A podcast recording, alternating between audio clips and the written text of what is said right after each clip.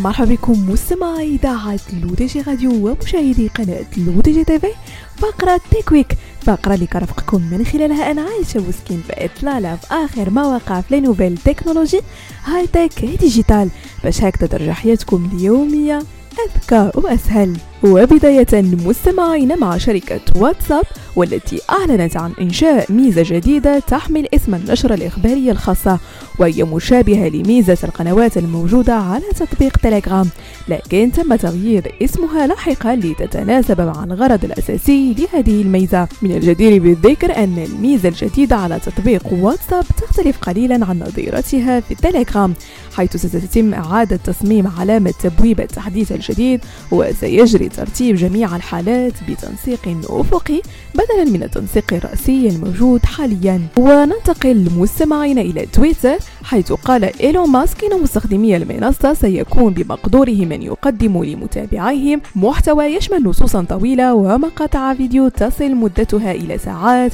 مقابل الاشتراكات المالية وسيحصل المستخدمون المتمتعون بهذه الميزة التي يمكن تفعيلها من خلال الإعدادات على كل الأموال التي يدفعها المشتركون. ما عدا الرسوم التي سيستقطعها نظام أندرويد وال iOS ولن تحصل تويتر على نسبة من العائدات في أول 12 شهر. وقال ماسك في تغريدة له إن الهدف من هذه الخدمة الجديدة هو ترويج عمل المبدعين وتعظيم الأرباح. وهي طريقة لمساعدة تويتر في دفع جزء من الاقتطاعات التي تدفع لمتجري جوجل وأبل التي يقول ماسك إنها بحدود 30% ونختم مستمعين فقرة Tech Week بشركة مايكروسوفت والتي أعلنت عن إتاحة فلاتر سناب شوت لمنصة التواصل الخاصة بالأعمال تيمز وأوضحت الشركة الأمريكية أن مستخدمي منصة التواصل تيمز يمكنهم إضفاء طابع فكاهي على الاجتماعات ومؤتمرات الفيديو من خلال فلاتر سناب شوت الشهيرة مثل أذني القط والدجاج على الرأس والدب حول الرقبة